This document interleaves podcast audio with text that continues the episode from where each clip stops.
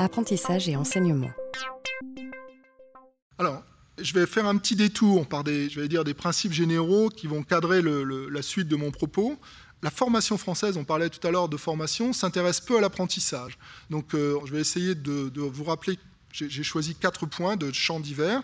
Le premier vient d'un cadre théorique qui s'appelle la théorie de l'activité et qui rappelle que les apprentissages scolaires des élèves, en tout cas en mathématiques, sont définis en grande partie par leurs activités cognitives en classe. Essayons de garder ça à l'esprit, avec une différenciation justement entre tâches et activités. Hein, l'activité, c'est ce que fait l'élève, sa tête, mais pas forcément accessible au, maître. Et donc, il y a un jeu entre euh, la prise d'information du maître, son adaptation à ce qu'il ce qu'il va percevoir de l'activité de l'élève. Deuxième principe qui a été euh, évoqué dans la présentation précédente et qui vient cette fois de la sociologie, c'est que plus un, rapidement, plus un élève est éloigné des savoirs scolaires visés, et plus il aura de difficulté à apprendre. Troisième et quatrième principe qui viennent davantage du champ de la psychologie, c'est qu'il existe des cheminements d'apprentissage différents pour certaines notions ou certains gestes, le limité étant trop là, mais ces, différents cheminements sont finalement, qu'on s'intéresse à une notion donnée, en nombre relativement limité, ou en tout cas ces cheminements majeurs.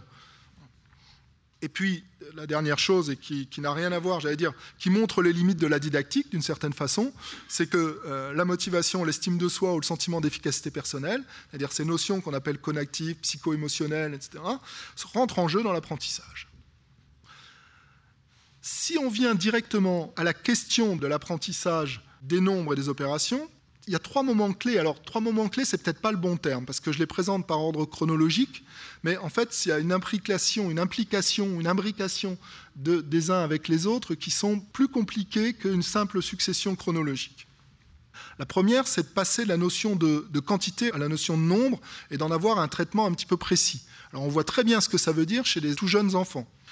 Mais ça vaut aussi, de mon point de vue, pour des élèves qui vont arriver au cycle 3 et qui vont acquérir de nouveaux nombres, par exemple les fractions. Passer de l'oral à l'écrit, arriver à désigner, alors on va retomber sur ces problèmes de langage, mais désigner un nombre à l'oral, savoir comment l'écrire, adopter des règles spécifiques à la numération décimale, connaître ses codes, on voit bien que là, il y a un enjeu d'apprentissage pour chaque élève. Et puis la troisième euh, Troisième point, c'est l'utilisation et la combinaison de symboles suivant des règles opératoires, c'est-à-dire les quatre opérations euh, classiques, euh, addition, soustraction, multiplication, division, avec un certain nombre de propriétés. Mais en fait, pour l'élève, c'est comprendre que l'utilisation et la combinaison de ces symboles peut remplacer des manipulations concrètes. Alors il y a deux stades qui sont identifiés. C'est le fait que faire une opération, ça permet de trouver le même résultat que si on avait fait les choses en vrai. Puis la deuxième, c'est qu'avec les propriétés mathématiques de ces opérations, ben, on peut aller plus vite et plus loin, et qu'on n'a plus besoin de faire ces manipulations. Donc ça, par exemple, moi je, le citais là parce que ça a émergé d'une conférence de consensus sur la numération qu'on a faite au CNESCO. C'était Michel Fayol qui présidait cette conférence. Et je ne crois pas, je suis même sûr, que dans ma formation d'enseignant de mathématiques, on m'ait dit ça. Jamais. Parce que ce n'est pas le même champ. Tout simplement, là, c'était une approche de psychologue. Moi, j'avais jamais entendu ça comme enseignant de mathématiques. Je l'ai lu, hein, je l'avais lu depuis, mais dans, la forme, dans mon parcours, j'avais jamais entendu cela.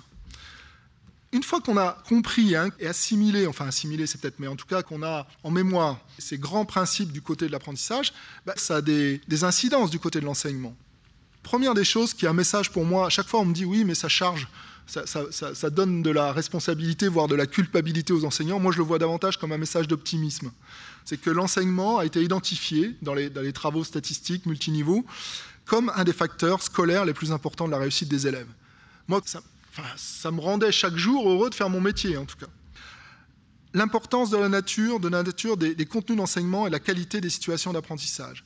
Galant nous a expliqué que ça allait même au-delà, cette importance, euh, enfin la nature des contenus d'enseignement et cette qualité au-delà quelquefois des styles d'apprentissage. C'est-à-dire que l'attention qu'on allait porter relativement à une notion à ces situations, c'était elle qui était primordiale dans les contextes d'apprentissage des élèves.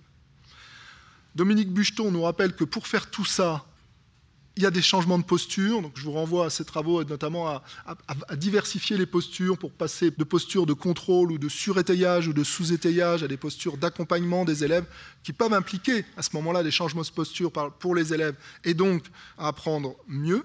Puis enfin, un cadre théorique qui m'a permis, j'allais dire, d'aller vers la didactique, qui s'appelle la théorie de la double approche initiée par Robert Erogalski, qui en fait montre les limites de la didactique. C'est-à-dire qu'il faut admettre, et c'est tout à fait vrai pour l'éducation prioritaire, qu'il y a des contraintes spécifiques qui sont non liées directement à l'apprentissage et qui vont avoir une influence sur ces apprentissages.